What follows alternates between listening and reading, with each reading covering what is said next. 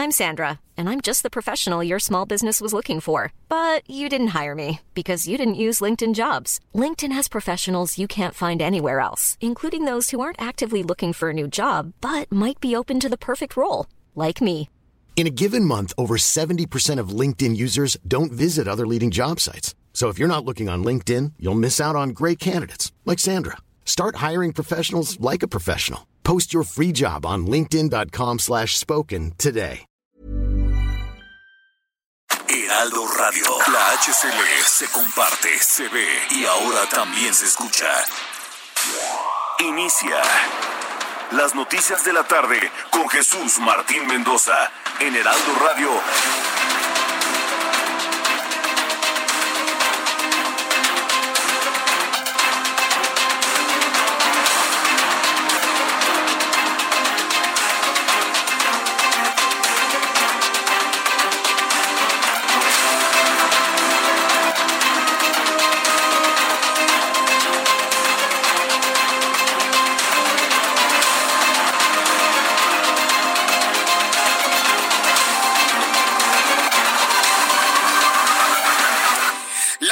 Tarde en punto, hora del centro de la República Mexicana. Bienvenidos, muy buenas tardes. Iniciamos el Heraldo Radio de este día, hoy jueves 2 de julio del año 2020. Hoy hace 20 años, un día como hoy hace 20 años, se dio la cuarta transformación de este país. Yo sé que a más de uno le va a dar un retorcijón con lo que estoy diciendo. Un día como hoy, hace 20 años, Vicente Fox sacaba los pinos, sacaba el PRI de los pinos. Un día como hoy, hace 20 años. Y nadie está haciendo alaracas y, y Vicente Fox no está haciendo discursos, ni mucho menos. Pero hace 20 años se dio una revolución histórica en México y nadie la recuerda. Una revolución histórica que da el sentido a tener un partido distinto al PRI en la presidencia de la República y le da sentido a un presidente como Andrés Manuel López Obrador, aunque la chagriza nacional no lo quiera reconocer. Lo ocurrido hace dos décadas, hace exactamente 20 años, marcó el futuro de este país en las alternancias. En dos gobiernos del PAN, el regreso del PRI y ahora un gobierno que más de izquierda parece ser más conservador que los propios panistas. Entonces, bueno, pues ahí está la alternancia y eso, eso se consolidó hace exactamente dos décadas y los historiadores en el futuro van a observar la salida del PRI luego de 80 años de hegemonía como la verdadera cuarta transformación del país. Así de claro, aunque le dé retorcijón a más de uno, con su trajecito, su corbata de color camote o de color vino. La verdad de las cosas es que la cuarta transformación se dio hace 20 años con el triunfo de Vicente Fox y además reconocido a las 11 de la noche con 30 minutos por el entonces presidente de este país, Ernesto Cedillo Ponce de León. Nadie olvidar esa conferencia, ese mensaje que dio a medios de comunicación antes de la medianoche Ernesto Cedillo, donde decía que la evidencia estadística daba por sentado que el próximo presidente de México era el licenciado Vicente Fox Quesada, el candidato del Partido Acción Nacional. Eso sucedía hace 20 años y esa fue una gran transformación de la cual, bueno, pues le voy a platicar más adelante aquí en el Heraldo Radio. Y bueno, pues este, este es el asunto que yo quería señalar como asunto principal, que no se olvide la memoria. Este país debe tener memoria para no cometer los mismos errores de siempre. Primera noticia del día de hoy en este resumen de noticias. También le informo lo siguiente. Súbale el volumen a su radio. Un juez federal autorizó el arraigo por 40 días de José Ángel Casarrubia Salgado, el Mochomo, presunto líder de Guerreros Unidos, por lo que la Fiscalía General de la República lo ingresó al Centro de Investigaciones Federales para continuar con la investigación por delincuencia organizada. Esta investigación se suma a la que llevará el Consejo de la Judicatura Federal por posibles actos de corrupción en el juzgado que lo liberó ayer. Y es que van a investigar a los jueces que liberaron al Mochomo de no tener elementos para inculparlo por el asunto de Ayotzinapa. Imagínense, tenían a uno de los principales de los principales sospechosos de la desaparición y muerte de los 43 de Ayotzinapa y lo dejan libre. Hoy el presidente de la República eh, eh, ordenó una investigación a fondo para saber qué es lo que sucede con esos jueces. Además, le informo que la secretaria de Gobernación, Olga Sánchez Cordero, gobernadores del país y funcionarios de salud analizaron hoy el semáforo de la pandemia COVID-19, el cual será presentado mañana viernes. En este resumen de noticias, le informo que la Secretaría de Gobernación asegura que el crimen organizado aprovechó la emergencia sanitaria de COVID-19 para imponer toque de queda en municipios de cuatro estados del país. En unos minutos le voy a informar de qué se trata esto, cuáles son los municipios amenazados, en donde no han podido regresar a la normalidad debido al miedo que genera el crimen organizado. También le informaré que la presidenta de la Comisión Nacional de los Derechos Humanos, Rosario Piedra Ibarra, denunció que fue víctima de amenazas de muerte a través de llamadas telefónicas y mensajes de texto. Afirma que están relacionados con la atracción del caso de Giovanni López. Hoy la señora Piedra dice que está amenazada de muerte. Mensajes y llamadas telefónicas por el caso de Giovanni López. Ahí le quieren aderezar culpas al gobernador de Jalisco. Así que yo, sinceramente, esta denuncia no la creo.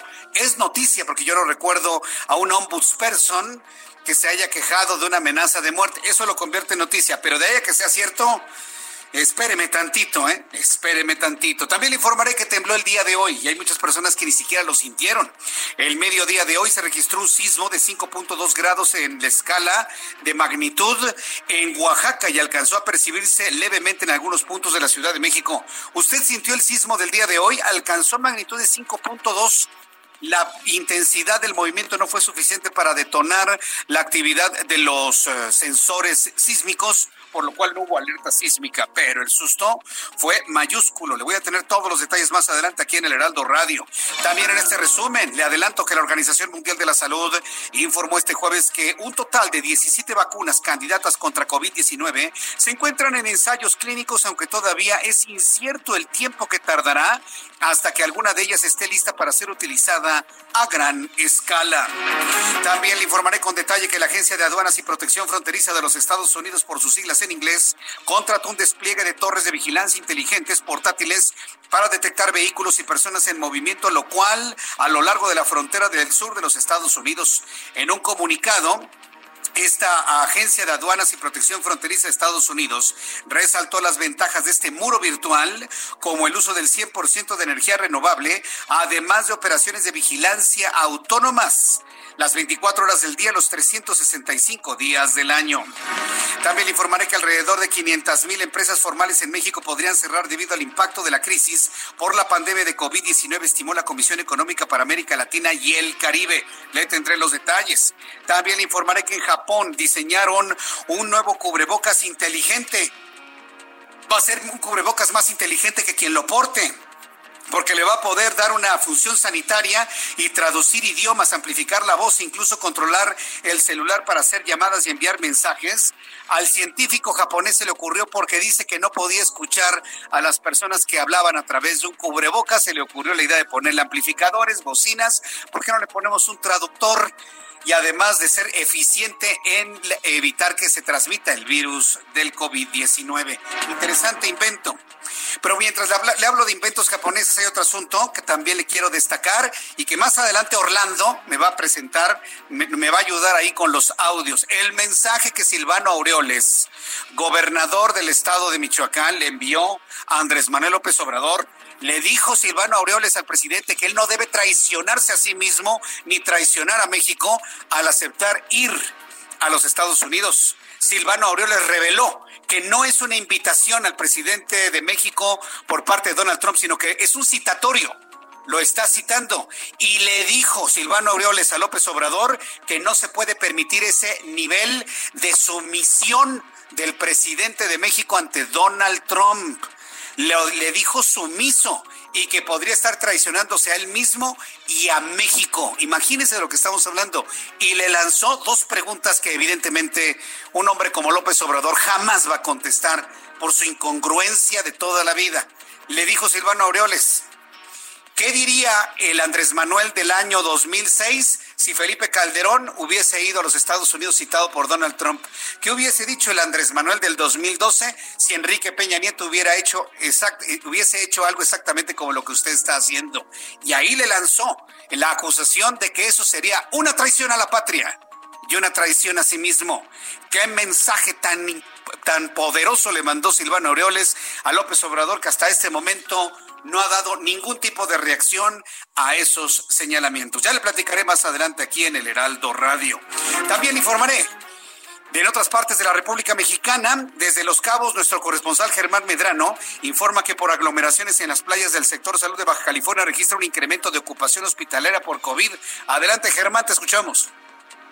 ¿Qué tal Jesús Martín? Muy buenas tardes, muy buenas noches. Eh, efectivamente son aproximadamente 718 los pacientes activos y los 62 sospechosos, lo cual ha llevado al sector salud a emitir esta alerta en todo el sector salud, pues los hospitales están siendo rebasados, están llegando ya a su límite aquí en el estado. Y es que esto es debido a que la ciudadanía sigue sin acatar los lineamientos impuestos por la Secretaría de Salud y siguen aglomerando las playas del destino, Jesús Martín, el aforo del 30%, las medidas de higiene y de sana distancia no se están respetando. Por ello te comento que eh, se recibieron indicaciones ya de protección civil y de SOFEMAT para que por lo pronto las playas de la capital, el día de hoy, hace unas horas el alcalde Rubén Muñoz ordenó cerrarlas completamente. En Los Cabos no se están cerrando, únicamente se cerró un mirador en donde pues llegaban a ingerir bebidas alcohólicas. En Comondú se cerraron los caminos vecinales y los rurales para el acceso a playas. Eh, en Mulegé siguen abiertas las playas y solamente Loreto es el único de los cinco municipios de Baja California Sur que ha emitido una alerta también por cierre de playas, al igual que la capital del estado. A partir de hoy, las playas están cerradas en estos dos destinos turísticos. Eh, vamos a ver mañana qué es lo que indica el gobernador del estado en el semáforo COVID aquí en Baja California Sur, si continuamos así o si nos regresamos al confinamiento, al aislamiento domiciliario. Es el reporte, Jesús Martín. Correcto, gracias por la información, Germán. Muy buenas tardes. Hasta luego, muy buenas tardes. Saludo con mucho gusto a Gabriela Montejano, que han estado muy pendiente de las actualizaciones sobre la violencia en Irapuato, en donde un comando mata a 26 personas en un centro de rehabilitación. Adelante, Gabriela. Hola, ¿qué tal? Muy buenas tardes. Sin descartar que el ataque al anexo en la comunidad de Arandas tenga que ver con la rivalidad entre grupos de la delincuencia organizada, el presidente municipal de Irapuato, Ricardo Ortiz, confirmó que son 26 las personas que han muerto y otras 5 que resultaron lesionadas. El alcalde calificó como la matanza esta agresión registrada este miércoles en el centro denominado Recuperando mi vida sin que hasta el momento la Fiscalía General emita información respecto al saldo de la masacre, el alcalde afirmó que hasta hoy le han reportado los 26 muertos. El presidente dijo que presuntamente siete hombres armados llegaron al lugar en dos vehículos e ingresaron para asesinar a los internos. El presidente municipal panista afirmó que en Irapuato han ubicado a 47 centros de este tipo, de los cuales solo tres están regularizados, 15 están en trámites y 29 operan fuera de la ley. Ricardo Ortiz dijo que eh, esta mañana de jueves sostuvo una reunión con el Gabinete de Seguridad y el gobernador, en donde se planteó esta posibilidad de que sean anexos simplemente como fachada de los propios cárteles delictivos. Este es el reporte desde Guanajuato. Muchas gracias por la información, Gabriela Montejano. Buenas tardes. Hasta luego, buenas tardes. Saludo a Charbel Lucio, nuestra corresponsal en Morena, Michoacán. Adelante, Charbel, te escuchamos. Buenas tardes.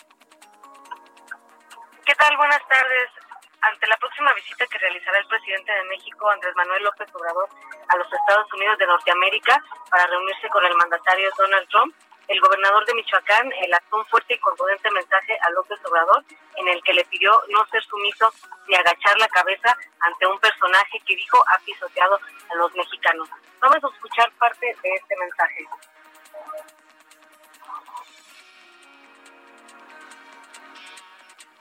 Eh, eh, Charbel, no escuchamos el audio, pero en unos instantes más voy a presentar algunos fragmentos del audio del gobernador de Michoacán, eh, Silvano Aureoles. Muchas gracias, Charbel Lucio. Seguimos Bien, cuando son las 6 de la tarde con 13 minutos hora del centro de la República Mexicana, así nuestros compañeros corresponsales en toda la República Mexicana, también nuestros compañeros periodistas de ciudad especializados en información de esta capital de la Ciudad de México. Vamos a entrar en contacto con Israel Lorenzana en unos instantes más. Hubo diversos bloqueos allá en el norte de la Ciudad de México, en el eje 1 norte. Fíjese que los comerciantes de la zona de Tepito tuvieron que hacer algunas protestas porque no los dejaban vender en las calles. Israel Lorenzana, ¿cómo van las cosas por allá? Adelante, te escuchamos.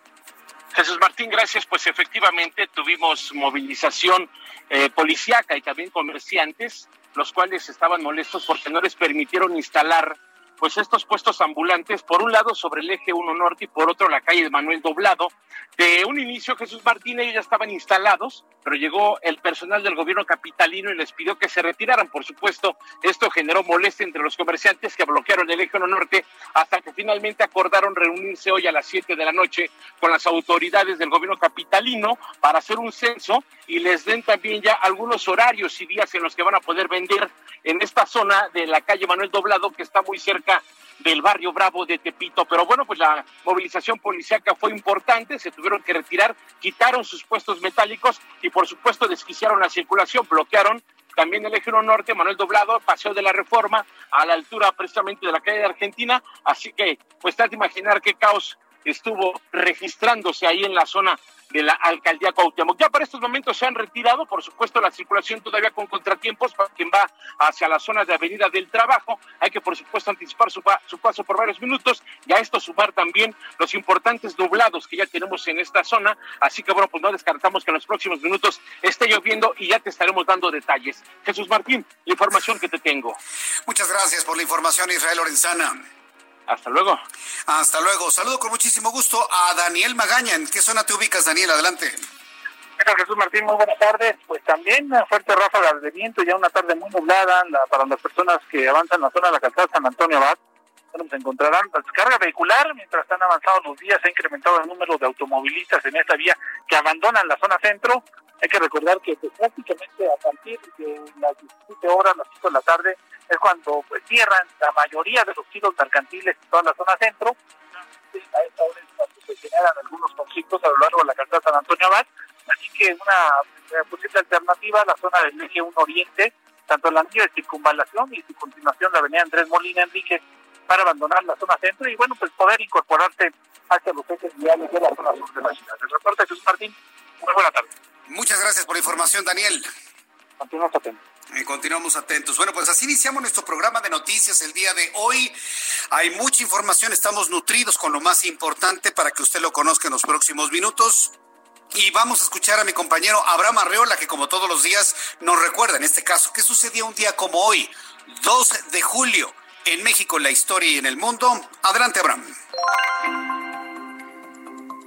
Esto es un día como hoy en la historia, 2 de julio.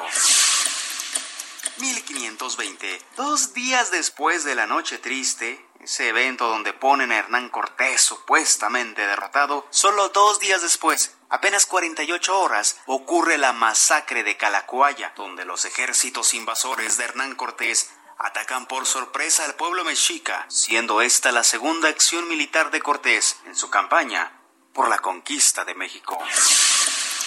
1897. En Londres, Reino Unido, el italiano Guglielmo Marconi patenta la radio y de esta forma inicia la polémica por este invento. Marconi patentó su invento usando el trabajo de Nikola Tesla, quien ya había inventado un sistema para transmitir mensajes de voz sin hilos dos años antes y en esa misma ciudad. Pero Marconi fue quien lo produjo a gran escala en 1899. El mérito no se le quita a Marconi, pues de un invento logró grandes hazañas, pero el título de inventor de la radio terminó por caer en manos de Nikola Tesla en 1943, cuando la Corte Suprema de Estados Unidos lo reconoció oficialmente y le regresó la patente. 1915 muere en el exilio en París, Francia, el expresidente de México. Tú sabes quién, el más odiado y el más borrado de la historia oficial. Sí, ese mismo, Porfirio Díaz. Año 2000. En México, Vicente Fox se convierte en el primer candidato de oposición en derrotar al Partido Revolucionario Institucional en una elección presidencial. Y 2006. En México se celebraron las elecciones presidenciales más reñidas de las últimas décadas, o quizá de toda la historia, quién sabe.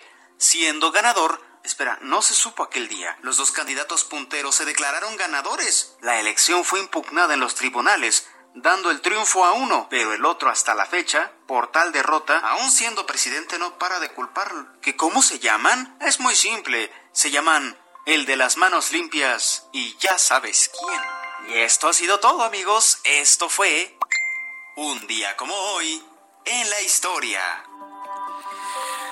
Muchos asuntos interesantes han ocurrido en 2 de julio. Eh, un saludo para Vicente Fox porque hoy es su cumpleaños también. 2 de julio. ¿Sabe también que recordamos un 2 de julio? Un 2 de julio del año 2015 murió Jacobo Zabludovsky. Hace exactamente cinco años. Yo lo recuerdo claramente, a estas horas, hace cinco años, estábamos transmitiendo un programa en homenaje a uno de los grandes de la televisión y de la radio en nuestro país, independientemente de su filiación política y del contenido de su, de su forma de hacer las cosas pues eh, es innegable uno de los hombres más importantes de la radio y la televisión de los últimos tiempos. Un día como hoy, 2 de julio del año 2015, murió Jacobo Zabludowski. Y bueno, pues hoy, hoy lo recordamos por el legado que dejó finalmente para la radio y para la televisión en nuestro país.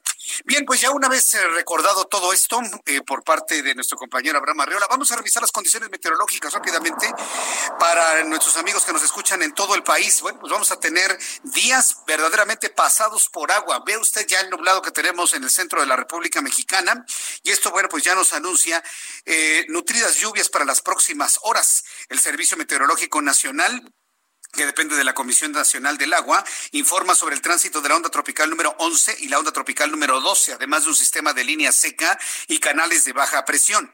En el boletín meteorológico más recientemente publicado, el Servicio Meteorológico informa que esta noche y madrugada se pronostican lluvias puntuales e intensas en Chiapas, muy fuertes en el norte, occidente y sureste de nuestro país, así como en la península de Yucatán. Esta noche y madrugada, interacción de canal de baja presión, línea seca, divergencia en atmósfera superior, ingreso de aire cálido.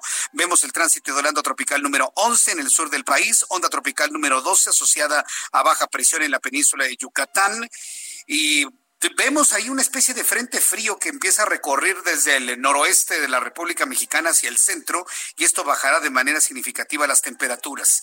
Advierte el meteorológico que las lluvias podrían ser acompañadas de descargas eléctricas, caída de granizo, fuertes rachas de viento durante las tormentas. Y bueno, pues ya con esta información meteorológica le doy a conocer el pronóstico del tiempo para las siguientes horas. Si usted me está escuchando en el Estado de México para el día de mañana, tarde muy lluviosa, con una temperatura mínima de 7 grados y una máxima de 23.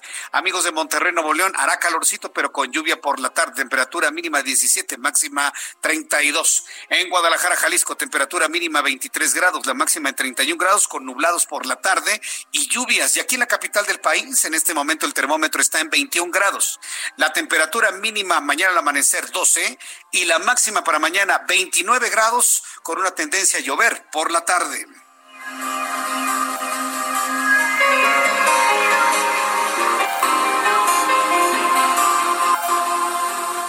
Son las seis de la tarde con 22 minutos hora del centro de la República Mexicana. Vamos a ir a los anuncios, pero antes, antes, ahora que estamos ya todos juntos aquí escuchando las noticias, quiero adelantarle que después de los mensajes comerciales le hablaré de todo lo que ha sucedido en torno a este hombre que lo apodan el Mochomo, lo atraparon, lo deja libre una jueza, luego lo vuelven a atrapar la fiscalía, pero por otros delitos. Yo, el presidente, ordena una investigación en contra de esos jueces que liberaron al Mochomo, sabiendo perfectamente bien, sabe lo que sucedió con los 43 de Ayotzinapa. eso solamente pasa en México. Y lo que más me sorprende es que ni estando López Obrador, que ha enarbolado el cambio verdadero y la democracia, cosa que es falso, ¿sí? Eh, ha podido detener este tipo de fenómenos. Ni a él lo respetan. Dejan libres a quien se les pone enfrente, ya sea porque amenazan a los jueces, a sus familias, o les dan una gran cantidad de plata, plata o plomo, ¿no? Porque esa es la verdad, por esa razón los dejan en libertad. Dice que la judicatura va a investigar. Vamos a ver si es cierto. Regresaremos con esto. También después de los anuncios, le voy a presentar algunos fragmentos del discurso de Silvano Aureoles. Es un mensaje que dura cinco minutos. Si usted lo quiere escuchar completo, eh, está en mi cuenta de Twitter, arroba Jesús Martín MX, arroba Jesús Martín MX, ahí está completo. Es un mensaje durísimo hacia el presidente de la República. No le va a dar ningún tipo de respuesta el presidente, evidentemente, pero por lo menos que se lo lleve en la cabeza que López Obrador se va a entrevistar, si así lo acepta, con uno de los hombres más racistas y más conservadores que ha tenido la historia de los Estados Unidos, a lo cual esa asistencia la llamó sumisión, subordinación, imagínense nada más. Inclusive lo, lo calificó como una verdadera traición a la patria. ¿Usted consideraría que tiene razón Silvano Aureoles de que López Obrador incurriría en una traición a la patria a sí mismo de ir a entrevistarse con Donald Trump para agradecerle qué? Los insumos del COVID, pues si se los compramos a los Estados Unidos, agradecerle que el Tratado de Libre Comercio limita a México a que tengamos más acuerdos. Y bueno, pues tendré todo esto después de los mensajes y le invito para que me escriba a través de mi cuenta de Twitter, arroba Jesús Martín MX. Escuchas a Jesús Martín Mendoza con las noticias de la tarde por Heraldo Radio, una estación de Heraldo Media Group. Escucha la H, Heraldo Radio.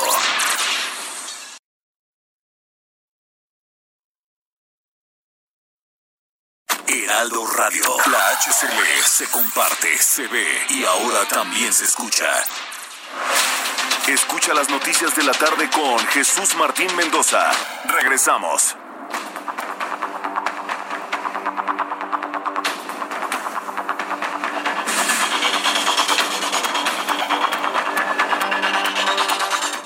Son las seis de la tarde con 30 minutos, las seis de la tarde con 30 minutos, hora del centro de la República Mexicana.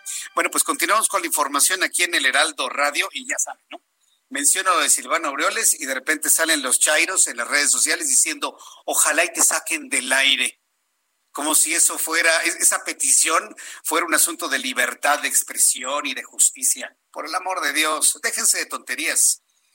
Déjense de tonterías. Ayer estuve entrevistando a analistas de eh, analistas políticos que están empezando ya a visualizar que todo este tipo de asuntos va a caer en la, en la irrelevancia completamente, en la irrelevancia por la falta por la falta de credibilidad. Entonces, bueno, pues ahí está. Eh, dice, ahora amamos a Silvano, dice Lázaro. A ver, ya que estamos hablando de Silvano Aureoles, antes de ir a los temas del día de hoy, le digo, está que echa chispas, ¿eh? El mensaje de Silvano Aureoles, gobernador de Michoacán, hasta le recuerda. Silvano Aureoles, usted fue perredista y usted militó en el Partido de la Revolución Democrática. ¿Qué hubiese hecho sí Felipe Calderón hubiera hecho eso? ¿Qué hubiera dicho si, si Enrique Peña Nieto lo hubiera hecho? Vamos por partes, ¿no? Vamos a escuchar un primer fragmento de cómo Silvano Aureoles le recuerda a López Obrador, le está diciendo que no vaya a Estados Unidos, que se va a entrevistar con el hombre más racista y más conservador que existe, que ha insultado a los mexicanos y a nuestro país, que él mismo ha reconocido que ha usado a nuestro país, y todo eso se lo recuerda por si ya lo ha olvidado, presidente. Vamos a escuchar, este es el primer fragmento de estos cinco minutos de este mensaje que le envía Silvano Aureoles al presidente de la República. No puedo entender que un presidente que se dice juarista, que tiene como referentes de cabecera a los héroes de la patria, sea sumiso ante Donald Trump, un hombre que me atrevo a calificar como enemigo de nuestra nación y de sus raíces más profundas. En otro momento de este discurso, Silvano Aureoles le dice al presidente de la República que el asistir a esta cita, porque aclaró, no es ninguna cita, dice, tengo información de que no es una invitación, es un citatorio. Le recuerda que acudir a esa cita sería una verdadera, un acto de sumisión. Y, y escúchelo, de esta manera se lo dijo el gobernador de Michoacán. Y como si eso fuera poco, en un acto de soberbia y burla a nuestra soberanía, está empecinado en construir un muro entre nuestros países y que por si fuera poco, asegura reiteradamente que el muro lo estamos pagando los mexicanos. Por todo ello, quiero decirle, presidente, de manera franca y directa, que a los mexicanos no nos gusta su actitud de sumisión y de subordinación ante este personaje. no nos parece digno que su primera salida del país como presidente de México y jefe del Estado mexicano sea por instrucciones de Donald Trump. Le pido, presidente, que se asuma como jefe de Estado y recuerde que México y los mexicanos tenemos memoria y tenemos dignidad. No sea usted cómplice de los que han pretendido pisotearnos. No agache la cabeza ante los que nos ofenden. No agache la cabeza ante los que nos ofenden, le dice Silvano Aureoles al presidente y dice a los mexicanos, no nos gusta su actitud de sumisión y de subordinación. Y luego para cerrar este mensaje, Silvano Aureoles se fue, pero hasta la cocina. Le aseguró que ir a Estados Unidos sería un acto de traición a sí mismo y traición a la patria. Como hombre que se dice de izquierda, sea consciente de que su visita podría estar contribuyendo a reelegir a uno de los peores presidentes de la historia de los Estados Unidos. Le recuerdo que usted también militó y fue militante del PRD. ¿Qué le hubiese dicho el presidente Andrés Manuel en el año 2006 a Felipe Calderón si hiciera lo que usted está haciendo? ¿Qué le hubiera dicho el Andrés Manuel en el 2012 a Enrique Peña Nieto si hiciera lo que usted está haciendo. No se siga traicionando, presidente, porque en este acto de sumisión, además de traicionarse a usted, está traicionando a México y a su soberanía. Uf, uf, qué mensaje. Yo no recuerdo algo así tan directo al presidente de la República de un gobernador, ¿eh? No, no es un analista político, no es un periodista, no, no, no, no, es un gobernador. Es un gobernador. Un excompañero de partido. Un hombre que en principio tendría la misma ideología que el presidente de la República. Qué mensaje. Yo no recuerdo. Por eso para mí esto es noticia. Porque, a ver, dígame quién más dentro del equipo o dentro del orden de gobierno en el país le ha hablado así a Andrés Manuel López Obrador. Dígame una persona, una. Bueno, aparte de su esposa, que seguramente sí. No, pero aparte, aparte, aparte de sus colaboradores. ¿Quién más le ha hablado así al presidente de la República? Nadie. ¿Quién le ha dicho que un acto de él va a ser una traición a la patria y la soberanía? ¿Quién le ha dicho que va a ser una traición a sí mismo? Nadie. Por eso el mensaje se convierte en noticia nacional. Ahora bien, ¿cuál es la respuesta? No hay. El silencio es la respuesta. ¿eh? El silencio es la respuesta porque inclusive cuando no hay respuesta, es una respuesta. La no respuesta es una respuesta. Entonces, vamos a ver si mañana en la conferencia matutina llega a hacer algún tipo de comentario y demás. Que por cierto, hablando de la conferencia matutina, ya vio usted el escandalito de un, yo no sé quién sea, ¿eh? Se lo, te lo digo con toda franqueza. Hay un señor, no sé si sea periodista, escritor, quién sabe que sea, que va a las matutinas se pone un parche en el ojo como si fuera Catalina Krill. Yo lo he visto varias veces, pero no sé quién sea. Bueno, pues hoy se armó, pero el irigote que porque se quitó el parche y no tenía ningún daño en su ojo. Mire, la verdad es que para eso sirve la, la, matutina, para eso ha terminado sirviendo la matutina, nada más para hablar del parche de un tipo que se hace notar por traer un parche en el ojo como este personaje de una telenovela mexicana que se llamaba Catalina Krill. Entonces, para que vea usted todo lo que tenemos en la mañana. Por eso yo en las mañanas ya no veo esa mañanera, pero por mi equivocación y nada más veo lo más importante que se a destacar que sí llega a decir algunas cosas interesantes el presidente, como por ejemplo el asunto de lo del mochomo, que al ratito le voy a tener aquí en el Heraldo Radio. Bueno, precisamente hablando de esto, José Ángel N., alias el mochomo, fue puesto a 40 días de arraigo para que el Ministerio Público concluya sus investigaciones, ya que la Fiscalía General de la República no pudo fincarle cargo el presunto delincuente señalado por ser el líder del grupo criminal Guerreros Unidos y también como el principal responsable de la desaparición de los 43 estudiantes de la Escuela Normal Rural Isidro Burgos en Ayotzinapa, Guerrero. En otro asunto, la Fiscalía General de la República y el Consejo de la Judicatura Federal iniciaron investigaciones por posibles actos de corrupción en la liberación del Mochomo, lo mismo que se había comentado el día de hoy el Mochomo señalado por ser responsable o al menos tener información muy importante sobre la desaparición de 43 estudiantes normalistas de Ayotzinapa. Eh, en un comunicado eh, se detalló que se presentó una denuncia interna para investigar posibles actos de corrupción y vicios jurídicos por parte del Juzgado Segundo de Distrito de Procesos Penales Federales en el Estado de México, el cual decidió no procesar al Mochomo. El Consejo de la Judicatura Federal agregó que el caso será revisado de manera exhaustiva y que no se tolerará ningún acto de corrupción cometido por los juzgadores, así lo ha establecido el Consejo de la Judicatura Federal. Así que ya lo tenemos ahí, este, este dicho, se va a investigar, inclusive si hubo un acto de corrupción, ah, porque le voy a decir una cosa, ¿eh? En la conferencia matutina, no, ¿para qué le presento el audio? Se lo platico. López Obrador dijo que hubo dinero de por medio. ¿Cómo lo sabe él? ¿Cómo lo sabe él? A menos de que ya le den la investigación y se le fue de la boca, ¿no? ¿Cómo sabe que hubo dinero? ¿Cómo sabe el presidente que hubo dinero? O, nada más porque él lo cree, lo dijo. Sería muy grave, ¿eh? Sería muy grave, porque a lo mejor no hay dinero, hay amenazas. Y también el crimen ha amenazado a muchas personas, pues si, si no haces esto, pasa esto, si no haces esto, pasa eso, y los agarran con los dedos en la mano, ¿no? Con en la puerta, perdón. Entonces, primero que investiguen y ya luego echan culpas y que digan exactamente qué fue lo que pasó con eso, pero es insólito, inaudito, que teniendo en las manos a un hombre cuya declaración podría desentrañar el misterio de los 43 de Ayotzinapa, y un juez diga que lo dejen libre a como dé lugar porque no hay pruebas en su contra. Es de lo que sucede en México finalmente. Cuando son las 6 de la tarde con 39 minutos, hora del centro de la República Mexicana. Tengo en la línea telefónica a Ángel Ávila Romero. Ángel Ávila Romero es integrante de la Dirección Nacional Extraordinaria del Partido de la Revolución Democrática, a quien yo le agradezco estos minutos de comunicación con el Heraldo Radio. Ángel Ávila, gusto en saludarlo, bienvenido, ¿cómo les va? Hola Jesús Martín, ¿cómo estás? Eh, buena tarde para ti y por supuesto para el auditorio. Bueno, pues hoy estamos eh, con, el PRD enfrente, ya escuchamos precisamente el, discurso de Silvano Aureoles al presidente de la República.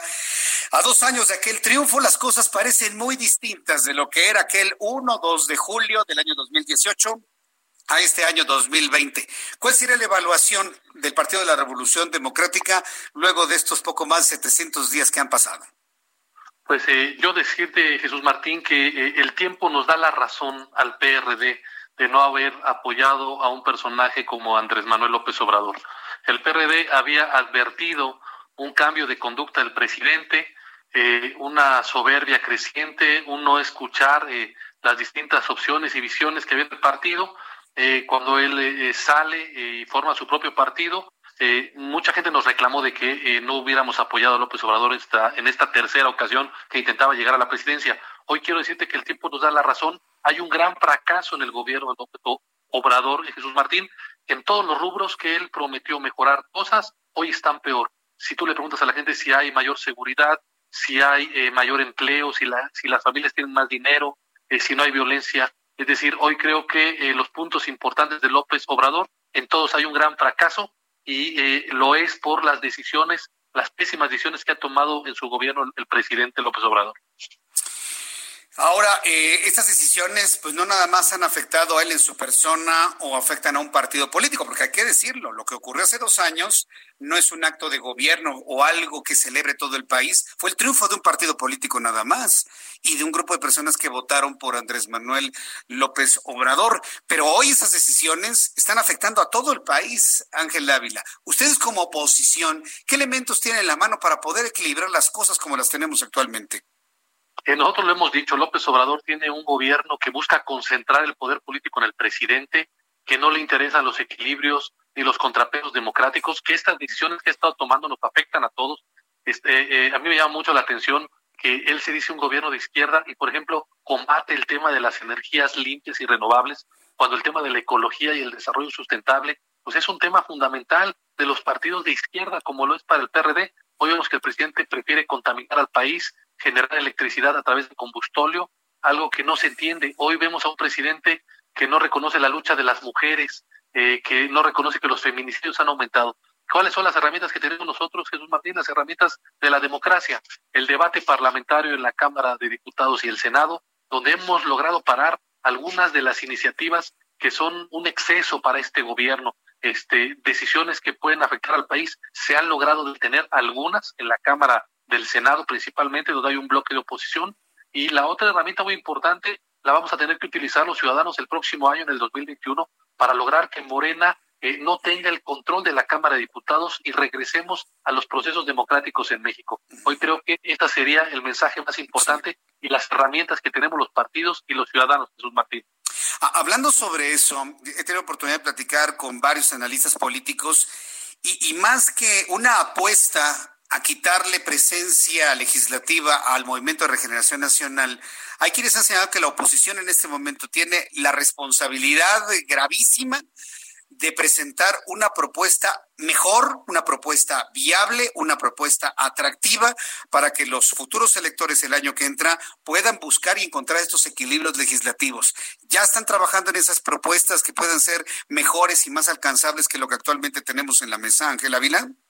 Eh, por supuesto, nosotros lo hemos dicho como PRD, nosotros queremos un Estado social, eh, democrático y de derecho, que eh, donde tengamos un gobierno que respete la ley y la Constitución. Tampoco hay, digamos, estamos descubriendo el agua tibia, Jesús Martín. Hoy lo que el PRD ofrece es un gobierno que respete plenamente la Constitución, de nadie por encima de la Constitución, que no diga mentiras como el gobierno de Morena y que se preocupe por los temas importantes de la gente es decir, el tema de la seguridad y la violencia, cambiar la estrategia que está, digamos, de los abrazos, no balazos, esa estrategia no sirve. Hoy, desgraciadamente, vimos lo que pasó en Guanajuato ayer con más de 26 asesinados. Eh, López Obrador tiene el gobierno más violento en la historia, puede acabar un sexenio con 200 mil muertos. El PRD tiene una solución a eso, es decir, policías confiables, capaces, con, con muchas capacidades, este, que es pues, es un plazo de mediano plazo que tenemos que eh, empezar a construir desde ahorita. Eh, el tema de la economía es impulsar a las pequeñas y medianas empresas, a las microempresas para que no cierren. Es decir, hoy creo que sí se pueden hacer cosas por la gente, Jesús Martín, para mejorar su entorno social y su vida. Hoy creo que eh, el tema del desarrollo sustentable, del cambio climático, lo podemos enfrentar reconociendo los avances de la ciencia y no produciendo electricidad con combustible. El, el tema de parar estas obras faraónicas, Jesús Martín, el tema del aeropuerto, de la refinería, del tren Maya, y dar ese dinero, que son casi 300 mil millones de pesos, Jesús Martín, a la educación, a la ciencia, a la tecnología, a la salud. Es decir, sí hay forma de tener un mejor gobierno, pero necesitamos que Morena pierda las elecciones el próximo año. Ángel Ávila, yo agradezco mucho estos minutos de comunicación y de análisis a dos años del triunfo del Movimiento de Regeneración Nacional en las elecciones de 2018. Muchas gracias, Ángel Ávila, y nos saludamos en la próxima. Gracias, Jesús Martín. El espacio, como siempre, te mando un gran saludo a ti, por supuesto, al auditorio. Buena tarde. Gracias, muy buenas tardes. Ángel Ávila Romero, integrante de la Dirección Nacional Extraordinaria del Partido de la Revolución Democrática. El reloj marca a las seis de la tarde con 45 minutos hora del centro de la República Mexicana. Ha generado muchos, muchos comentarios esto de Silvano Aureoles y lo que ha comentado en torno al presidente de la República que irá a los Estados Unidos. Estoy buscando, ¿sabe quién? Estoy buscando a Larry Rubin. Larry Rubin, usted lo conoce, representante en México del Partido Republicano hemos tenido la oportunidad de platicar muchas veces con Larry Rubin. Lo estoy buscando en este momento, a ver si nos puede dar algún comentario. primero, sobre la entrada en vigor de un acuerdo comercial que no pidió México, ¿eh? Un acuerdo comercial que reclamó Donald Trump porque él consideraba que el anterior era completamente injusto para los Estados Unidos. Y ahí tiene una negociación a la cual accede México en tiempos de Enrique Peña Nieto y accede Canadá en, los mismos tiempos del primer ministro Justin Trudeau. Se accede a la exigencia de Donald Trump con el único objetivo de mantener un intercambio comercial fuerte, sólido, enorme, más grande del mundo, entre estos tres países de Norteamérica, Canadá, Estados Unidos y México. Por cierto, debo decirle algo en lo que estoy haciendo este enlace con Larry Rubin, si es que tengo posibilidad de comunicarme con él. Fíjese que según los últimos datos que ha dado a conocer el Departamento de Comercio de los Estados Unidos, México ha quedado desplazado como el primer socio comercial de los Estados Unidos. Adivine quién nos desplazó. Canadá, precisamente. Nos desplazó precisamente Canadá. Y, esto, evidentemente, se suma a la serie de, pues no quiero llamarlo errores, pero sí de enormes retos que se nos han presentado como país a raíz del problema del COVID-19. la paralización de México ha provocado la falta de envío de, ciertos insumos y productos que nos han colocado en el tercer lugar, eh, o bueno, en el segundo lugar después de Canadá. el mejor socio en este momento de los Estados Unidos es Canadá y después México. ¿Hay responsabilidad del gobierno mexicano? Pues tal vez en parte, porque precisamente para eso tenemos una secretaria de Economía, ¿no? La que no sabe leer las cifras, ¿no? Que lee, lee cientos de miles cuando son millones para eso sirve, ¿no? Para que esté muy pendiente del intercambio comercial con los Estados Unidos, para que esté en contacto con Leisinger, para que esté en contacto con todo lo que tiene que ver con el comercio de Estados Unidos y mantenernos como el, el socio más importante de Estados Unidos. Ahorita ya nos desplazó por un poquito, prácticamente estamos empatados, pero Canadá. Y bueno, pues Canadá, Canadá, Christian Freeland ha estado haciendo su trabajo, su trabajo, su trabajo, y mire, le están sacando buena raja, le están sacando buena raja al eh, nuevo acuerdo comercial o a la nueva relación bilateral o trilateral a la luz de este nuevo, como le decimos en México, TEMEC. Pero bueno, esa es una de las cosas que, pues sí, se, se, presentan como grandes triunfos y que no sé qué tanto va a suceder. Pero bueno, al ratito estaré platicando con Larry Rubin. Ojalá tenga oportunidad de comunicarme con él para tener esta esta retroalimentación sobre el Tratado de Libre Comercio y sobre todo, a ver si tiene algún comentario en lo que está diciendo el gobernador del estado de Michoacán, quien califica pues como una sumisión el que el presidente mexicano vaya a los Estados Unidos. Mientras siga esta comunicación, Noticias desde la Secretaría de Gobernación. Súbale el volumen a su radio. Este miércoles la secretaria de Gobernación, Olga Sánchez Cordero, junto con gobernadores del país y funcionarios de la Secretaría de Salud, analizaron el semáforo de la pandemia por COVID-19 que será presentado mañana viernes durante conferencia de prensa a las 7 de la noche en Palacio Nacional, mañana viernes. Así que no se vaya a perder nuestro programa de noticias mañana viernes en punto de las 7. Seguramente estará presente la secretaria de Gobernación ahí con Hugo López Gatel y José Luis Salomía, quienes son los dos personajes que han dado los números sobre COVID-19.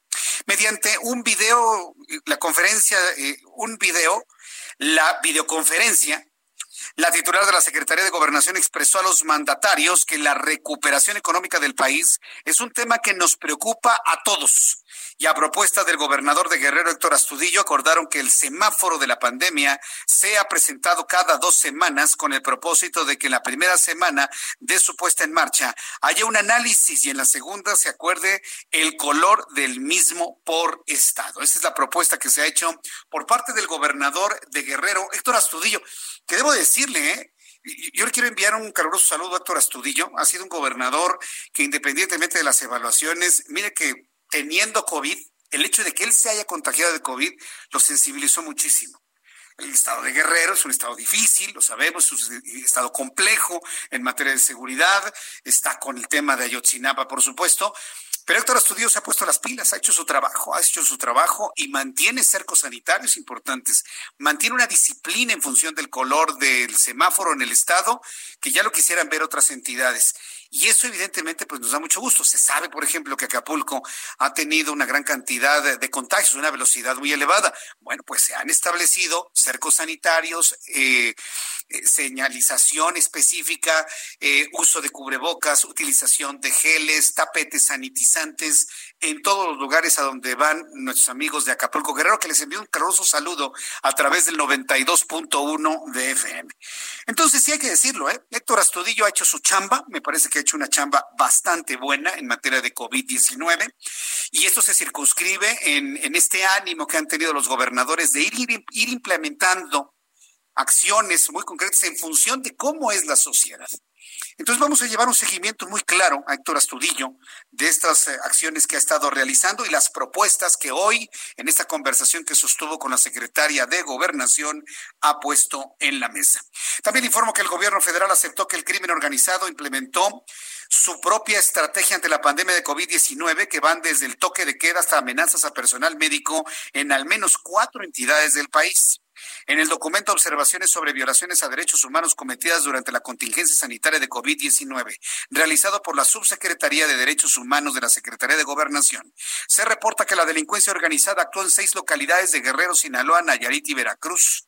El informe también señala que en 15 entidades federativas hubo medidas desproporcionadas por la pandemia de COVID, como arrestos y también sanciones. Es lo que ha dado a conocer también el gobierno federal. Este fenómeno de miedo que se ha implementado en algunas partes del país. Hablando de toques de queda, porque una cosa es el toque de queda que pueda dar el crimen organizado para sembrar el miedo y por lo tanto a través del miedo tener control, otra cosa son los toques de queda que desde los gobiernos se puedan implementar. Y el gobernador del estado de Nuevo León desmintió de manera clara y categórica que haya un nuevo toque de que haya un toque de queda en Nuevo León. Y esto es muy importante señalarlo. Para usted que me escuche en el 90.1 de FM allá en Monterrey y en toda la zona metropolitana de Monterrey, el gobernador de Nuevo León, Jaime Rodríguez, negó los reportes de toque de queda en el estado como medida preventiva del contagio de COVID-19 debido al aumento de casos en el estado. Aseguró que la información compartida en diversos medios locales es totalmente falsa. Así que si usted, amigo que me escucha en Monterrey, en Escobedo, en Guadalupe, en San Pedro, que nos escuchan en nuestra poderosa señal del 90.1 de FM, ha tenido esta información inclusive en sus mensajes de WhatsApp, le aclaramos aquí en el Heraldo Radio que es completamente completamente falso. Es completamente falso el toque de queda que se supuestamente va a ocurrir en el estado de Nuevo León y de esta manera lo ha aclarado el propio gobernador de la entidad, Jaime Rodríguez, que le llaman el Bronco, por supuesto. Bien, cuando el reloj marca las 6 de la tarde con 54 minutos, voy a ir a los mensajes comerciales. De regreso le voy a tener un resumen de noticias. Le voy a tener la actualización de los números sobre COVID-19. Mucha atención porque ya México rebasó a España en el número de fallecidos. Nadie creía que México iba a estar peor que España y hoy le puedo asegurar que prácticamente hemos llegado a ese punto. Después de los mensajes le tengo toda esta información y le invito para que me escriba a través de mi cuenta de Twitter, arroba Jesús Martín MX y a través de nuestro canal de YouTube en un chat en vivo. Jesús Martín MX. Regresamos. Escuchas a Jesús Martín Mendoza con las noticias de la tarde por Heraldo Radio, una estación de Heraldo Media Group. Heraldo Radio.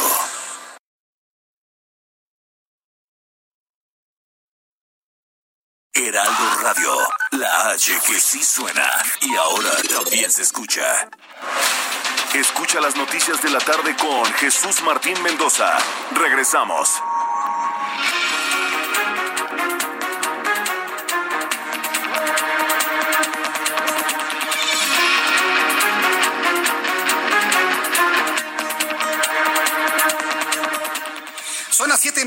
Hora del centro de la República Mexicana, y le presento un resumen con las noticias más importantes hasta este momento. Súbale el volumen a su radio.